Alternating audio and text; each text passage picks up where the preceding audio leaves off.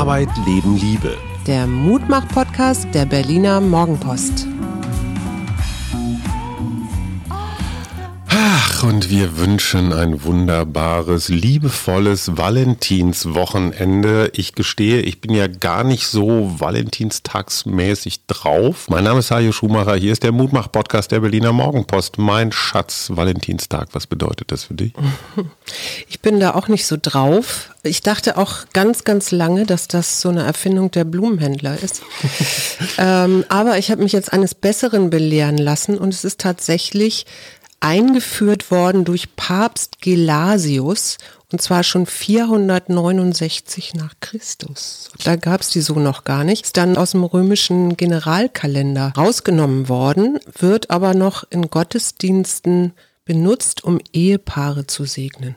Na sowas. Also nicht Fleurop, sondern der Papst. Man weiß nicht, was für die fällt.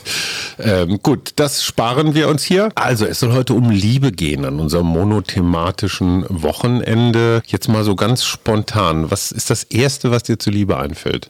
Ähm, wir beide. Ich kann gar nicht weitermachen. Ja, das ist total süß. Und als zweites, jetzt komm nicht mit den Kindern. nee, tatsächlich meine Liebe zur Natur. Okay. Ich habe ja mm, mir fällt tatsächlich was ganz Egoistisches ein und das ist was, was ich noch gar nicht so lange begriffen habe, nämlich Selbstliebe. Mhm. Weil ich habe das Gefühl, ich kann jemand anders nur lieben, wenn ich mit mir selber irgendwie im Klaren bin. Mhm. Und das ist das Tückische an der Liebe, um gleich mal jetzt beim Mutmach-Podcast mit den negativen Seiten anzufangen. Hinter diesem riesig großen Begriff von Liebe. Ne? Ich ja. meine, Hollywood ohne Liebe gäbe es überhaupt nicht. Die Hälfte aller Romane ohne Gedichte gäbe es, Musik gäbe es ohne Liebe nicht. Da kann man natürlich eine Menge hinter verstecken. Ne? Mhm. Zum Beispiel Egoismus. Ich will dich ganz für mich alleine haben. Mhm.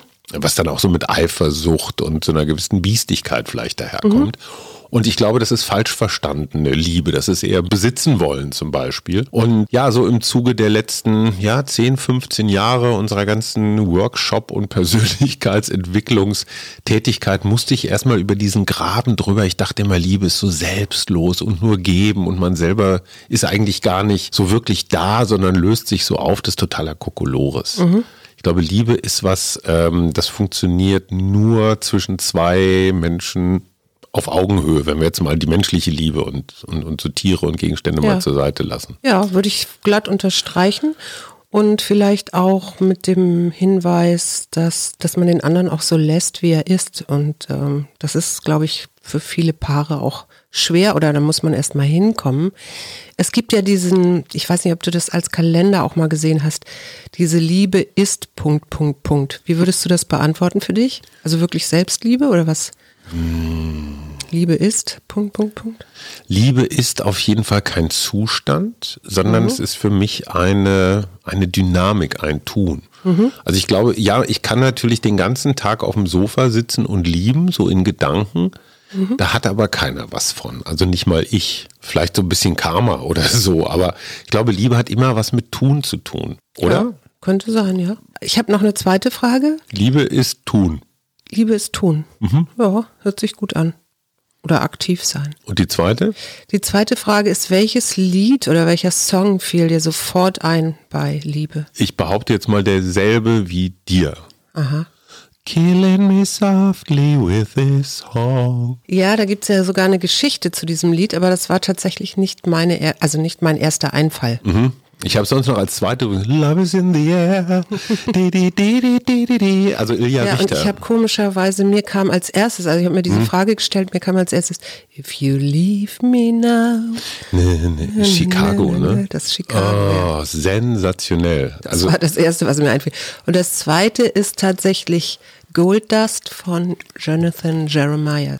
Da habe ich nämlich geheult, als ich das gehört habe. Oder das tue ich eigentlich immer, wenn ich das höre. Und jetzt, wo wir uns schon wirklich die Gassenhauer um die Ohren hauen, Viva la Vida von Coldplay geht mhm. bei mir auch ziemlich gut rein. Mhm obwohl der gar nicht, der, der Begriff Love, glaube ich, gar nicht vorkommt, aber dieses, so lebe das Leben, das genieße Lieb, das Leben. Dieses Lebensgefühl. Ne? Ja, so Leben lieben, mhm. finde ich auch ganz toll.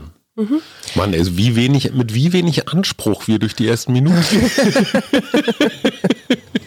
Ach, weiß ich gar nicht. Finde ich schon anspruchsvoll. Was ich total hilfreich finde, und das ist so eine, ich finde, sehr schlaue Erweiterung des Liebesbegriffs, ist diese Dreiteilung aus der griechischen Philosophie. Mhm. Also Liebe ist Eros, das mhm. ist so das hingezogen fühlen, das verliebt, frisch verliebt sein, Honeymoon Disease und solche Sachen. Das zweite ist Philia. So ich liebe die Toskana, dann wäre mhm. ich Toskanophil. Ja. Und das dritte ist Agape. Agape ist dann eher so die spirituelle Liebe, die Nächstenliebe, die Jesusliebe, die göttliche Gott, Liebe, ja. mhm. sowas. Und ich finde diese Einteilung ganz gut, mhm. weil ich glaube, das Lieben kann man oder ich würde es nicht verdichten auf dieses Romantische. Nee, nee, genau. Sondern Geschwisterliebe, Elternliebe, Nächstenliebe, Nächstenliebe Freundesliebe, Naturliebe. So ganz viel. Mhm. Das ist auch tatsächlich so, dass die Psychologie beschäftigt sich noch gar nicht so, so lange mit der Liebe. Mhm. Man kann das unterscheiden als biologisches Geschehen, mhm. Hm, als Emotion mhm. oder eben auch als Kognition.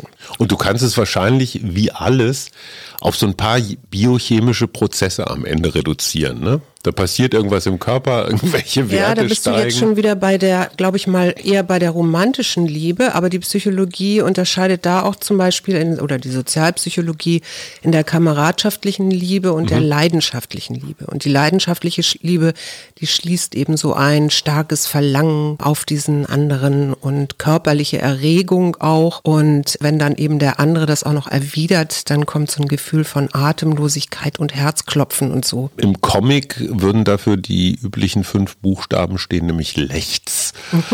und dann so eine raushängende Zunge. Ne? Ja, ja, zum Beispiel. Und wenn das nicht auf Gegenliebe stößt, dann kommt so Traurigkeit und Verzweiflung auch auf. Das ist eben die Leidenschaft da drin, ja. Mhm. Und kameradschaftlich wäre dann eher so basierend auf Gefühlen von Intimität und Zuneigung.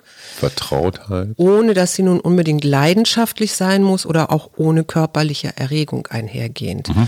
Und was ich interessant fand, man unterscheidet ja immer zwischen individualistischen und kollektivistischen Gesellschaften mhm. oder Kulturen. Und da ist es tatsächlich so, dass amerikanische Paare im im Vergleich zu chinesischen Paaren eher die leidenschaftliche Liebe höher bewerten. Mhm. Und bei den chinesischen Paaren ist das eher die Kameradschaft. Und das fand ich insofern ganz interessant, weil das tatsächlich wohl so ist. Die romantische Liebe ist bei allen äh, Kulturen zu finden, aber kulturspezifisch gehe ich damit individualistisch oder kollektivistisch um. So weiß man zum Beispiel, es gibt ja so arrangierte Ehen, zum Beispiel mhm. in Nepal.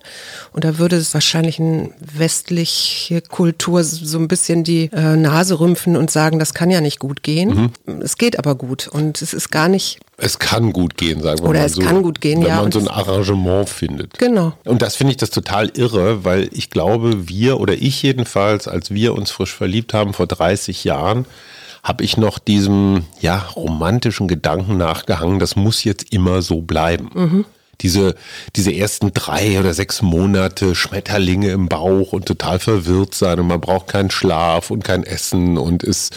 Lebt nur von Luft und Liebe. Luft und Liebe und das ändert sich irgendwann. Mhm. Und das ist auch gar nicht schlimm, dass sich das ändert. Ich glaube, das muss man einfach nur einmal kapiert haben, dass sich dann die Liebe transformiert. Ja. Ne, und die Leidenschaft kann ja noch da sein, wäre schön, ja. ohne ist schwierig. Aber dann, gerade wenn auch so Kinder im Spiel sind und man dann irgendwann auch eher so eine Organisations, ähm, so eine Organisationsgemeinschaft ist, ähm, dann ist mit Leidenschaft halt, ne, jeder, der ein kleines Kind jemals äh, länger als zwei Stunden erlebt mhm. hat, der weiß, das ist ein und echter, durchwachte Nächte. Ein echter Liebestöter. Mhm. Ne? Und dann kommt aber, wir waren ja eben bei kameradschaftlich versus leidenschaftlich. Mhm.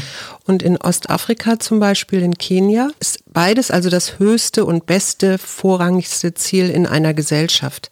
Fand ich auch ganz interessant. Also, also beides gleichzeitig? Ja, genau. Ah. Das ist das Beste, was man machen kann. kann. machen kann. Sag mal, äh, glaubst du, dass Corona uns was lehrt in Sachen Liebe? Ich glaube tatsächlich, dass das ein bisschen individuell ist oder oder ja, ich, ich habe so Geschichten gelesen von mehreren Liebespaaren, die sich so am Anfang von Corona auf Dating Plattformen kennengelernt haben. Mhm. Und da war das sehr fördernd, partnerschaftlich fördernd, weil die eben sehr viel Zeit plötzlich hatten, um miteinander mhm. ja, zusammen zu sein, sich kennenzulernen und so. Da würde ich sagen, es ist befördernd. Wenn du aber in einer Beziehung steckst, ähm, die vielleicht auch mal als Liebesbeziehung angefangen hat, aber eben als Beispiel jetzt kleine Kinder und Homeoffice und so, mhm. dann kann das, glaube ich, auch genau zum Gegenteil führen. Und du weißt ja selber, wir hatten auch schwierige Zeiten, wo äh, oh ja. wir vielleicht nicht jetzt unbedingt gesagt hätten, das ist jetzt gerade die große Liebe hier zwischen uns. Nee, das war zum Teil sogar eher der, das Gegenteil. Das ist ja das Interessante, so Liebe und Hass oder Liebe und Verachtung liegt für mich wahnsinnig dicht beieinander. Mhm. Weil ich meine, auch Wut, Hass, Verachtung braucht ja erstmal ein hohes emotionales Energielevel. Mhm. Das heißt, das ist mir nicht egal, der nee. oder die andere, nee. sondern die ist in der Lage, mich so richtig in Rekordzeit auf die Zinne zu bringen. Wie komme ich jetzt auf dich, Schatz? Ich muss dir aber ganz schnell mal eine Geschichte erzählen von einem guten Bekannten, der tatsächlich seine jetzige Lebensgefährtin am Anfang der Pandemie kennengelernt hat. Und mhm. weil die sich nicht treffen konnten, haben die sich per SMS, es muss ein Buch geben, das kenne ich gar nicht, das heißt 100 indiskrete Fragen. Mhm. Also halt so ein bisschen Wahrheit oder Pflicht. Ne? Mhm. So, äh, was ist das schlimmste Stück Unterwäsche, was du hast oder so. Mhm. Und die haben sich tatsächlich aus diesem Buch immer wechselweise die indiskreten Fragen hin und her geschickt. Und sie haben sie ehrlich beantwortet. Ja. Und obwohl die sich gar nicht kannten, haben die sich auf diesem Wege doch relativ schnell, relativ persönlich kennengelernt. Mhm. Und jetzt wohnen sie zusammen. Ja. Kann das gut gehen? Warum nicht? Ja, finde ich auch. Da sind ja verschiedene Bedingungen, die auch noch dazu führen, dass wir überhaupt jemanden attraktiv finden. Ne? Ich meine, wie viele Leute lernst du kennen und da würde dir nie im Traum einfallen, dass das vielleicht ein Liebespartner werden könnte oder so. Ne? Also du hast im Leben durchschnittlich so vier, fünf, sechs Mal ungefähr die Chance, jemanden zu heiraten. Mhm. Okay, das, die Zahl weiß ich also, jetzt nicht nee, genau. aber das aber ist so statistisch erwiesen. Also du, du begegnest nicht so rasend vielen Menschen, von denen du dir das denken könntest. Mhm. Was ist für dich das Wichtigste oder ein ganz wichtiger Punkt, der unterschätzt wird? Also für mich ist das Allergrößte, wenn du mich jetzt fragen würdest, was Liebe ist, für mich ist tatsächlich den anderen zu sehen in seiner Einzigartigkeit und auch in seiner Andersartigkeit und ihn da auch zu lassen. Mhm. Und was wir aber ja häufig haben und was uns ja auch selber widerfahren ist, ist, dass wir erstmal alles an Hoffnungen, Bedürfnissen, Wünschen auf den anderen rüberstülpen und dann unglaublich enttäuscht sind, wenn der sich nicht so verhält, wie wir das jetzt wollen. Dazu habe ich gleich noch was richtig Gutes oder vielleicht ist es sogar an dieser Stelle richtig. Ich wollte nur auf was ganz anderes so. hinaus. Du triffst einen Mann, der sieht aus wie, wie gemeißelt, wie ihn du dir immer vorgestellt hast. Der ist toll angezogen, der ist erfolgreich, der ist empathisch sympathisch. Und dann gibt es trotzdem etwas, was dich davon abhält, auch nur auf den Gedanken zu kommen, ihn zu ehelichen oder zum Partner zu nehmen. Was könnte das sein? Der Geruch. Der Geruch. Und ich meine, gut, klar, wenn jemand vorher tonnenweise Knoblauch, Zwiebeln oder was weiß ich, wenn er den Gebrauch und dann von noch Alkohol getrunken hat und noch viel geraucht und, und den so? Gebrauch von Wasser und Seife für eher optional hält, klar. Und trotzdem, egal in welchem Zustand du dich befindest, selbst in einem oder mehreren der eben genannten, ich kann dich immer gut riechen. Mhm. Ich kann mich immer irgendwo in deinen Hals, Nasen, hier Schlüsselbeinbeuge reinschnuffeln und denke mir, geil. Ja, es gibt ja auch diesen Spruch, Liebe ist, wenn die Chemie stimmt. Ne? Das ja, geht ja so ein bisschen in die Richtung. Du müsstest jetzt bitte in diesem Moment sagen, dass es bei dir genauso ist. Ja, ist es so. Aber es ist, hört sich jetzt Euphorie. wieder nicht so an, wie du das haben möchtest. Du kannst es nicht so zeigen, ist in Ordnung. Ja. Ganz kurz noch zu Corona, bevor wir gleich zu einem wirklich tollen Fundstück kommen. Es gibt womöglich tatsächlich in fünf bis zehn Monaten eine Flut von Corona-Babys. Ja, schön. Weil die praktische Liebe scheint offenbar in Pandemiezeiten nicht zu kurz gekommen zu sein. Die ganzen Liebesspielzeughersteller vermelden ja auch Rekordumsätze. Gut, okay, mit einem Dildo kann man ganz schlecht Kinder machen, aber es ist mal ein Anfang. Wo wir gerade bei Liebe sind, ist es eigentlich ein Zeichen von Liebe, wenn sich die Freunde unseres Podcasts tatsächlich dazu durchringen, uns auf steady.fm-wir so eine Jahresmitgliedschaft einfach zur Förderung dieses Podcasts Podcasts abzuschließen. Ich finde, das ist, für mich ist das auch eine Form von Liebe. Ja, wenn da vielleicht noch die Dankbarkeit mit drin ist, würde mhm. ich das auch so sehen, ja. Ja, und das ist ja auch so eine Bedingungslosigkeit. Ne? Mhm. Die Leute wissen ja gar nicht, was sie in den nächsten zwölf Monaten da eigentlich sponsern. An dieser Stelle, also wir reißen gerade so in etwa die 100 Leute, die uns bei Steady unterstützen. Ich habe die Adresse gerade gesagt, steady.fm-wir. Dazu gibt es am Valentinssonntag auch ein 30-minütiges äh, Digitalfrühstück mit guter Laune, einfach mal so zum Kennenlernen und Austauschen, ohne eine große Agenda, einfach mal zu zeigen, so hier sind wir, wir freuen euch, dass es euch gibt. Und ich merke, ich bin immer wieder geplättet, wenn Menschen, die ich gar nicht kenne, sagen, ey, wir finden das toll, was ihr macht. Mhm. Hier, wir fördern euch mit ein paar Euro im Monat. Ich mhm. finde ich finde das, also, boah, ja, das boah. ist, das, das beeindruckt mich echt. Ja, mich auch total. Was denkst du denn, welche Faktoren darüber bestimmen, wie glücklich wir mit unserem momentanen Partner sind oder unserem, und unserem Liebesleben? Also ich glaube, Liebe ist Lernen. Mhm. Und wir haben in den 30 Jahren so miteinander, gegeneinander, äh, füreinander wahnsinnig viel gelernt. Und das für mich wichtigste Learning, Neudeutsch, ist raus aus dem Wettbewerb. Mhm. Wir hatten jahrelang so ein Ding, wer ist der bessere Erziehende, wer ist, keine Ahnung, wer ernährt sich besser, wer lebt sein Leben klüger oder hat die schöneren Freunde. Also wir haben eigentlich jeden Scheißdreck hergenommen, um uns zu vergleichen. Mhm. Und das, was du sagst, den anderen seine Andersartigkeit lassen, das ist einfach das ganz große Geheimnis. Ja. Und zu sagen, so, ich bin okay, du bist okay. Und wenn du, also was mich ja immer noch bis heute aufregt, ist das unterschiedliche Tempo. Mhm. Ne? Damit verrate ich, glaube ich, nicht zu viel. Nö. Du hältst mich für einen Heißsporn, der immer viel zu schnell und zu weit vorherprescht. Und ich halte dich für eine Schnecke, auf die man immer warten muss. Ja. Habe, habe ich das so? Nicht immer. Ich glaube, das immer kannst du okay, streichen. immer streichen wir. Ich glaube, wir sollten dringend noch mal einen monothematischen Podcast zur Kommunikation machen. Was? auch, auch in der Liebe oder in der Beziehung. Aber da gehören natürlich so zu solchen Faktoren gehören natürlich auch so ähnliche Einstellungen, ähnlicher soziokultureller sozialer Status, ähnliche Werte, wie auch jemand, der, also Menschen finden bereichernd, wenn sich jemand freundlich uns gegenüber und interessiert verhält und noch besonders, wenn er körperlich attraktiv ist. Gut, klar. Wobei, was ich total link finde, es gibt ja diese, oder gab es vor zehn Jahren, war das mal so ein Ding, so diese Pickup-Artists. Ne? Mhm. Also Jungs, die sagen, es gibt so einen Zehn-Punkte-Plan und wenn du den abfährst, kriegst du jede Frau ins Bett. Mhm. Also jetzt mal so ganz Ja, ja, praktisch. ich erinnere mich an solche Bücher. Genau, mhm. Und dieses Ich habe Interesse an dir, das kann man schon heucheln. Ach, das ja. ist ja interessant, was du da gerade aus deinem Büroalltag erzählst. Ach, du hast das Kopierpapier eingelegt. Mann, ist das aufregend. Aber jetzt mal, es gibt den Spruch, Unterschiede ziehen sich an, Gegensätze ziehen sich an. Und das ist eher widerlegt. Und es gibt gleich und gleich gesellt sich gern. Ja, das ist dann das, was die meisten Menschen verbindet. Wobei, da spielt ja noch eine, eine zweite Ebene eine Rolle. Mhm. Und zwar der Bindungsstil, den du in deiner Kindheit gelernt hast. Und da gibt es seit etwa so Ende der 60er, 70er Jahre, John Bowlby und Mary Ainsworth, die sich mit diesen Bindungstypen beschäftigt haben. Und da gibt es so Versuche, wo man Mütter mit Kleinkindern eingeladen hat mhm. und die sollten dann mit diesem Kleinkind in einem Zimmer spielen und dann wurde geguckt, was passiert, wenn die Mutter denn das Zimmer verlässt. Mhm. Und je nach unterschiedlichem, wenn es das Kind eine sichere Bindung hat und quasi Bezugspersonen gehen also auf die Bedürfnisse ein, zeigen positive Emotionen im Umgang mit dem Kind, dann führt das zu Vertrauen, dann haben die auch keine Angst, verlassen zu werden und fühlen sich angenommen und geliebt. Und das, mhm. sind, das zeigt sich dann eben auch, dass die Kinder weiterspielen, ohne dass sie jetzt in Panik geraten, weil die Mutter weggeht. Weil sie so ein Grundvertrauen weil haben. Sie so ein, ja, weil sie so ein Grundvertrauen haben. Dann gibt es so einen vermeidenden Stil. Da ist die Bezugsperson eher reserviert und distanziert und geht auch nicht oder reagiert abweisend auf die Annäherungsversuche der Kinder. Mhm.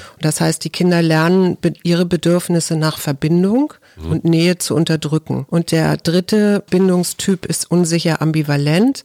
Das heißt, die, diese Bezugspersonen sind äh, unberechenbar und bevormundend. Das heißt, das Kind prägt dann mehr Angst aus, weil es nicht vorhersehen kann, wie die Bezugsperson reagiert. Mhm. Also Unberechenbarkeit ist wahrscheinlich das Gegenteil von Liebe, oder? Genau. Also sind ein Liebeskiller. Ja, würde ich auch sagen. Was haben wir denn für einen Bindungsstil? Also ich bin bei mir ziemlich sicher, dass das ein sicherer Bindungsstil ist. Und der kommt aus dem Elternhaus? Der kommt aus dem Elternhaus und bei einem sicheren Bindungsstil hast du eher reifere und beständigere Beziehungen in deiner als in, in, deiner Partnerschaft, ist ja vermeidend, dann haben diese Menschen ähm, nicht so wirklich Vertrauen und haben Schwierigkeiten, so enge und intime Beziehungen einzugehen. Und bei unsicher ambivalent möchten sie dem Partner sehr nah sein, fürchten jedoch die Zuneigung, dass das nicht erwidert wird. Mhm. Nun ist es aber Gott sei Dank so, dass das jetzt nicht in Stein gemeißelt ist. Das heißt, wenn jetzt jemand, der zum Beispiel unsicher ambivalent diesen Bindungsstil mitbringt und auf einen trifft, der einen sicheren Bindungsstil hat, dann kann sich das auch verändern. Also dann können daraus auch ganz gute Beziehungen werden. Also man kann seinen Bindungsstil verändern. Ja. Okay. Was sind die schönsten Liebesbeweise, die dir so einfallen? Blumen. Okay, das ist ja sehr originell. Aber bei dem Thema wusstest du, dass Gunther Sachs aus einem Hubschrauber tausend Rosen abgeworfen hat und zwar auf Brigitte Bardot?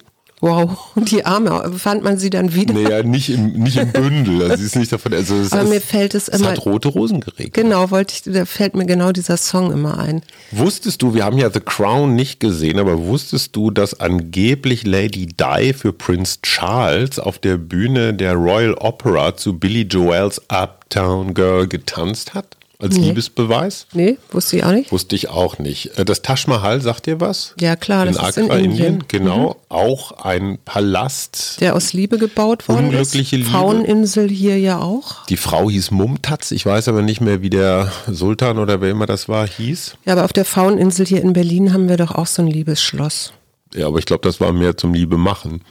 Vielleicht auch das, aber das passt ja auch. Also eine tolle Geschichte. Ich zitiere übrigens das SZ-Magazin von dem Freitag dieser Woche. Die wunderbare Geschichte eines Mannes, dessen Frau eine sehr seltsame Vorliebe für durchgeweichte Käsesemmeln hatte. Mhm. Also nicht frisch knackig, sondern die mussten so richtig pappig, matschig, so wie im Hochsommer um 17.30 Uhr. Oder so, oder so wenn du als Schüler deine Brote nicht gleich gegessen hast. Und, so. und findest sie am Montag, wenn du die Schulter Ja, ja, und aufräumst. sie sind aber in so ähm, Zellophanpapier oder so eingewickelt. Genau, und was hat er gemacht? Er hat zu ihrem Geburtstag genauso eine Semmel gemacht und luftdicht in Plastikfolie und dann eine Nacht lang reifen lassen und hat sie ihr dann zum Geburtstag geschenkt.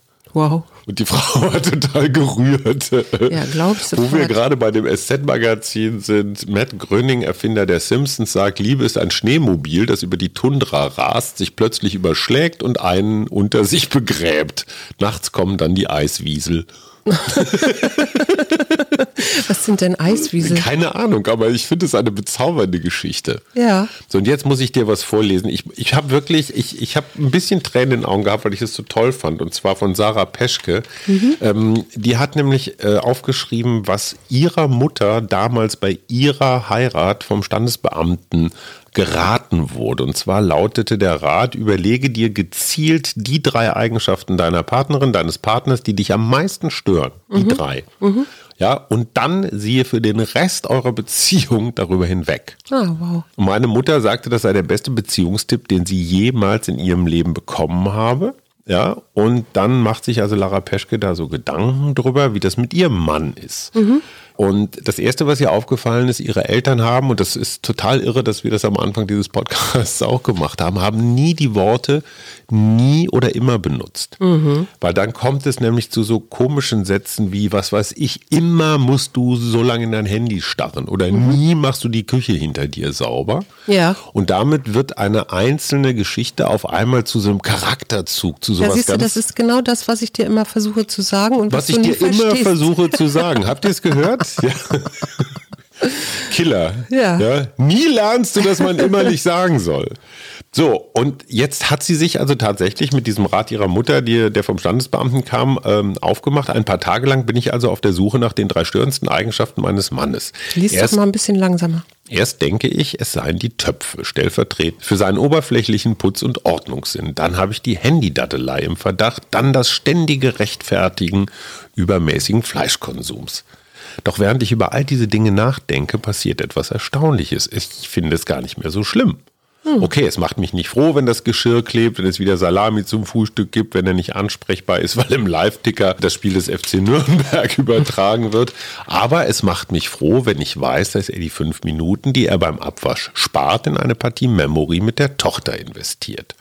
Ich rufe meine Mutter an, um sie zu fragen, und zum zweiten Mal passiert etwas Erstaunliches. Wir stellen fest, dass wir von sehr ähnlichen Dingen in unseren Beziehungen genervt sind. Also mhm. Mutter wie Tochter. Mhm. Von mangelnder Gründlichkeit im Haushalt, einer eher passiven, ausführenden Haltung, wenn es um die Planung des gemeinsamen Familienalltags geht. Hast du je mit Papa über diese Dinge gesprochen, frage ich. Über manches schon, sagt sie, aber nicht damit er es ändert. Das ist nicht die Idee dahinter, sondern damit er weiß, wie ich diese Sachen sehe und mir Gedanken über uns und unser Zusammenleben mache. Und was bringt das? Er fühlt sich nicht angegriffen, sondern wertgeschätzt und gleichzeitig hat er die Möglichkeit, selbst zu entscheiden, ob er an diesen Dingen arbeiten möchte. Mhm. Ich-Botschaften. Erstens Ich-Botschaften und zweitens kein Fingerpointing. Dieses, ne, mhm. du bist schuld an meinem Elend, du machst immer alles falsch, sondern sorry, ich hätte gern das Geschirr ein bisschen sauberer. Mhm du kannst jetzt selbst entscheiden, Schatz, was du mit dieser Blinker, Information Blinker. machst. Nein, aber ich finde diese Idee, ich suche mir die drei störendsten Eigenschaften. Ich meine, ich käme bei dir sicherlich locker auf fünf, sechs, du wahrscheinlich nicht mal auf eine, aber im Mittel hätten wir jeder drei. Ach ja, Selbstüberschätzung war schon immer dein Thema, oder? immer. Immer. so, und allein die Tatsache, dass ich das versuche irgendwie einzugrenzen, was sind diese drei Eigenschaften? Tatsächlich fängt man an, sie schon wieder zu transformieren und sie, sie, sie verlieren ihren, ihr Zornpotenzial. Mhm. Also könnte positive Psychologie sein, könnte ne? so sein was die ja. hier machen. Ja, gut. Ich gut. Vielen Dank, Sarah Peschke, das war echt hilfreich. Ich habe äh, ein Gedicht dazu, das mir jetzt gerade hier vor die Füße fällt, äh, mhm. was mir dazu einfällt. Ich kann dir die Welt nicht zu Füßen legen. Sie gehört mir nicht. Ich werde dir keinen Stern pflücken. Ich habe kein Geld für Blumen und keine Zeit, Verse zu machen, nur für dich. Mein Leben wird so oder so zu knapp sein für ein Ganzes. Wenn ich dir sage, für dich werde ich alles tun, werde ich dir eine Lüge sagen. Du weißt es. Ich liebe dich mit meiner ganzen Liebe. Hm. Von Heiner Müller. Fand ich doch gut. Ja, das ist so ein bisschen so dieses, ist auch ein bisschen negativ, aber ich, ich fand das irgendwie gut, weil ja. das nämlich, weil es für mich nämlich so auch aussagt, es geht so ein bisschen weg von der romantischen Liebe, von dem ich hol dir halt den Himmel vom Himmel, äh, Quatsch, nicht den Himmel, aber den Stern vom Himmel und so. Und letztendlich kann ich aber sagen, ich liebe dich mit meiner ganzen Liebe, weil das ist das, nicht. was ich geben kann. Ich meine, romantische Liebe schön und gut, können wir alle super drin schwelgen. Ich sage nur, ne, drei Haselnüssel für Aschenbrödel. Novalis, Schätzelein. Ja. Aber am Ende ist jede romantische Liebe auch immer irgendwo tragisch. Ne? Ja. Also die, die kann ja fast ganz selten gut enden, sondern ne, Aber komischerweise so. starten, starten ja viele junge Menschen, und ich, da gehörten wir ja auch mal irgendwann zu, mit dieser Vorstellung dieser einen großen romantischen Liebe, die dann so erlösend ist und zusammen im Sonnen- ja. oder Abendschein aber so haben wir es halt zum auch gelernt. Ende des Jahres, genau, nicht bis zum Ende des Jahres, bis zum Ende des immer, Lebens. Immer. Für immer. Für immer, ja. Ja, aber so lernen wir das auch. Ne? Ja. Wir lernen so aus Märchen, wir lernen so aus Filmen, wir lernen so aus Geschichten. Ist ja auch ganz schön, solange man weiß, dass es eine wunderbare Illusion ist. Mhm. So wie ewiges Leben. Ja. Übrigens, wir haben jetzt gerade Tod von Freunden durchgeguckt. Ne? Dieses, dieser ZDF-Mehrteiler, den ich überraschend gut fand. Ja. Ich fand das total spannend, wie da Liebe immer wieder in völlig unterschiedlichen Darreichungsformen und dann auch immer wieder gebrochen wurde mhm. und man sich als Zuschauer da selber gefragt hat, oh wow, das ist ja irre. Jetzt mhm. auf einmal ist die Liebe Hass und wird dann wieder Liebe. Mhm. Also irre, was das so, so ein Liebeskarussell. Ne? Naja, auch wenn du so siehst, wie die Geschichte so vorangetrieben wird, weil jemand sich für den Weg und nicht, also für den rechten Weg entscheidet und nicht für den linken Weg oder andersrum. Mhm. Ne? Und was das dann wieder auslöst, äh, das finde ich auch ganz spannend. Also und, diese einzelnen Beziehungen untereinander. Und ohne dass Schuld verteilt wird, ne? weil letztendlich ja, hat. Am Ende haben alle Schuld auf Ja, oder auch nicht. Oder auch nicht. Also ich könnte für jeden einzelnen der Akteure könnte ich Verständnis haben mhm. und, und, könnte nie sagen, boah, der ist ja völlig daneben oder so. Mhm. Und das ist das Schöne für alle, die dies nicht gesehen haben. Ähm, man kann es in der ZDF-Mediathek noch gucken. Tod von Freunden. Jan-Josef Liefers ist, glaube ich, wahrscheinlich so der bekannteste, der da mitspielt und der stört auch gar nicht. Ja, Katharina Schüttler auch, glaube ich. Und er ist nicht Börne, was schon mal sehr gut ist. Ne? Er ist nicht ja. der verstörte äh, Pathologe aus dem Münster-Tatort. Und das ist schon gut, weil in jeder Folge wird ein und dieselbe Geschichte aus einer anderen Perspektive mhm. erzählt. Und man denkt sich erst, äh, ist ja langweilig, wenn ich jedes Mal dieselbe Geschichte erzähle. Und dann gibt es einen ganz interessanten Plot. Ah, super toll gemacht. Mhm. Ich habe zum Schluss ja noch eine Frage, eine unmoralische Frage. Ja. Bei jüngeren Menschen ist ja die Polyamorie schwer angesagt. Ja. Und die Tantriker sagen ja zum Beispiel auch, Liebe, die so ganz exklusiv nur einem Menschen gehört, das ist eigentlich nur Egoismus, weil man will den anderen für sich behalten. Mhm wahre Liebe teilt. Wahre Liebe sagt, ey, wenn du mit dem gut gebauten Fitnesstrainer mal ein Wochenende zum Boccia-Spielen fahren willst, dann gönne ich dir das, weil ich dich liebe und weil du Spaß daran hast und ich bin nicht eifersüchtig und so. Mhm. Kannst du diese Form von universeller Liebe nachvollziehen? Ich kann das nachvollziehen, auch wenn ich das selber so für mich, glaube ich, gar nicht leben möchte. Wobei ich glaube, eigentlich tue ich das, wenn jetzt nicht, also wenn man die Erotik mal abzieht, ja, oder das, diese sehr, ähm, diese sexuelle Komponente, dann äh, tue ich das mit einer ganzen Reihe von Menschen. Also mit Männern ich kann, auch? Ich kann so Liebe empfinden für verschiedene Menschen, ohne dass ich ja, auch so eine, es ist nicht Polyamorie wirklich, was ich glaube ich gerade meine. Ja, also es ist nicht meine, es ist nicht meine Beziehungsform, aber ich kann jeden da lassen, der das gerne so machen möchte. Ich habe nur ehrlich gesagt nicht so viele positive Beispiele erlebt. Ich habe eher erlebt, dass einer am Ende dann doch immer auf der Strecke bleibt. Gerade bei Dreiecken, ne? Ja. Weil, weil du immer eine Zweier plus eins Beziehung hast. Und weil es auch immer einen gibt, glaube ich, der ein bisschen intensiver danach drängt. Mhm. Häufig. Nicht immer, aber häufig. Wie heißt noch diese Liebe, wenn man sich nicht anfasst? Oh. Weiß ich nicht, aber es gibt ja... Liebe, doch, es gibt anonyme Liebe. Nein, wie heißt die denn noch? Verdammt. Das weiß ich jetzt nicht, Doch, aber ich weiß, dass es natürlich in anderen Kulturen auch noch ganz andere Begrifflichkeiten gibt, äh, mhm. die es bei uns gar nicht so gibt. So zum Beispiel in Japan, da nennt man das Amai mhm. und das ist die außerordentlich also ein außerordentlich positiver emotionaler Zustand, bei dem jemand einen vollkommenes passives Liebesobjekt ist, mhm. das vom Liebespartner verwöhnt und be behütet wird. Also so ähnlich wie Mutter-Kind, also nur eben ich, mit unter Erwachsenen. Wie ich mich um dich kümmere. Dann gibt es in China, wir würden wahrscheinlich tatsächlich Nächstenliebe dazu sagen. Gan Qing heißt das. Das erreicht man, indem man jemandem anderen hilft und ihm unter die Arme greift, also wirklich einen Liebesdienst erweist. Ne? Mhm. Ob man ihm nun das Fahrrad wieder aufpumpt oder beim Vokabellernen hilft. Mhm. Und in Korea gibt es dieses schöne Wort Jung. Und das verbindet zwei Menschen erst dann, wenn sie schon viel Zeit und gemeinsame Erfahrungen zusammen verbracht haben. Das wäre dann bei uns vielleicht die äh, ältere Liebe oder so würde man das die, vielleicht Die nennen. Reife. Die Reife, Liebe. genau, mhm. die reife Liebe. Ich weiß jetzt übrigens, welchen Begriff ich gesucht habe, die platonische Liebe. Ach, die platonische. Das Platon. heißt, du bist eine platonische Polyamore.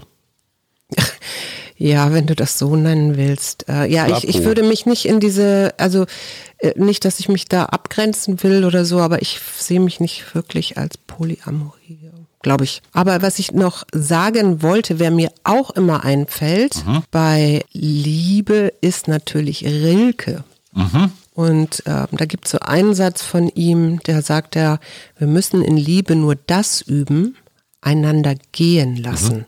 Zum Festhalten kommt man leicht. Wir müssen es nicht lernen. Mhm, also loslassen. Mhm, loslassen. Ich äh, nochmal Süddeutsche Zeitung Tobias Moorstedt, äh, der schlägt nochmal in die gleiche Kerbe wie Lara Peschke der sagt, man kann sich so viel über die Schwächen des Partners aufregen. Und da sind wir wieder bei Rilke. Das ist mhm. ja auch eine Form von Festhalten. Ne? Ja. Also ich, ich, ich, starre immer nur auf diesen einen Punkt, der mich rasend macht. Das ist ja eine Form von. Na, in der Psychologie sagst du Übertragung oder mhm. äh, Projektionsfläche. Ne? Also eigentlich geht es dann häufig auch um Themen, die ich selber eigentlich mal anschauen müsste. Genau. Und Tobias Moorstedt sagt, was er in seiner Beziehung erlebt hat, als er versucht hat, im Wesentlichen auf das Gute zu gucken gucken. Mhm. Also die Sachen, die ihm Freude bereitet haben, die, die, die, wo er sagt, hey, das hält uns zusammen. Und er sagt, das verändert eine Beziehung. Nur ja. der Blick ja. verändert nicht den Menschen, aber verändert die Beziehung. Perspektivwechsel haben wir da wieder. Und das finde ich ist auch so ein Liebestöter, wenn ich versuche, und das haben wir beide eine Weile lang aneinander versucht, wenn ich das mal so patriarchalisch sagen darf, wir haben versucht, uns umzuerziehen. Mhm. Ne? Ja. Du, du solltest so und so werden und ich so und so. Ja. Es hat nicht funktioniert. Aber es funktioniert schön in, in seiner oder ihrer Unterschiedlichkeit, finde ich. Ja, und wenn ich dem anderen Gefallen tun kann, indem ich, was weiß ich, meine stinkenden Socken einfach mal zur Seite wegräume, was ich zehn Jahre lang nicht getan habe, dann ist das in Ordnung, weil ich das will. Aber mhm. nicht, weil du mich dazu bringen willst. Mhm. Und das ist der Punkt. Mhm. Deswegen möchte ich zum Schluss mit dir, du hast gesagt, äh, vervollständige den Satz Liebe ist. Ich möchte, dass du den Satz vervollständigst, Liebe will. Liebe Freiheit. Will, Liebe will Freiheit.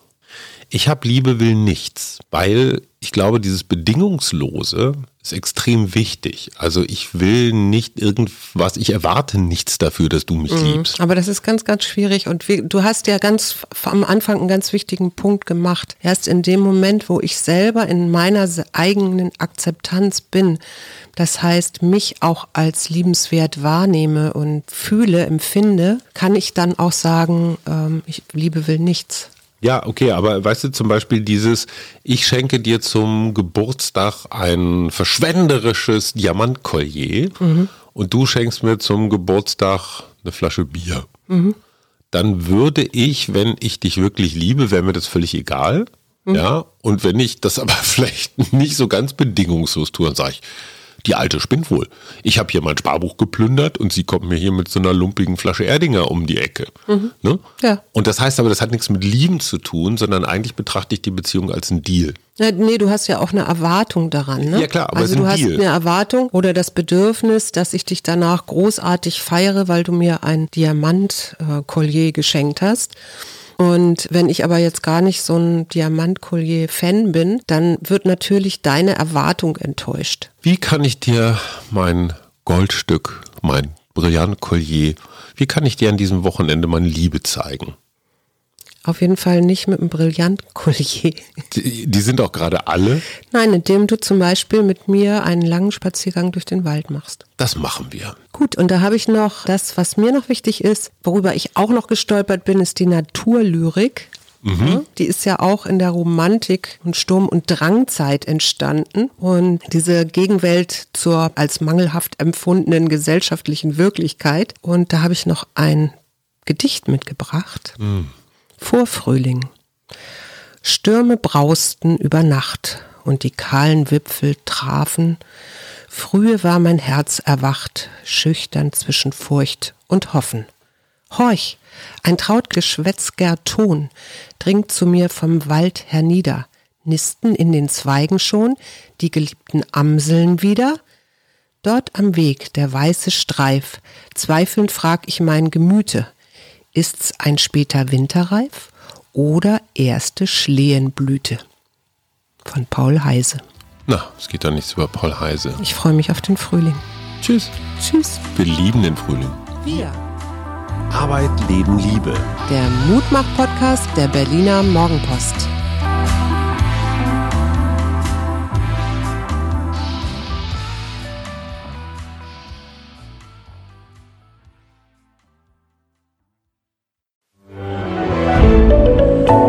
Podcast von Funke.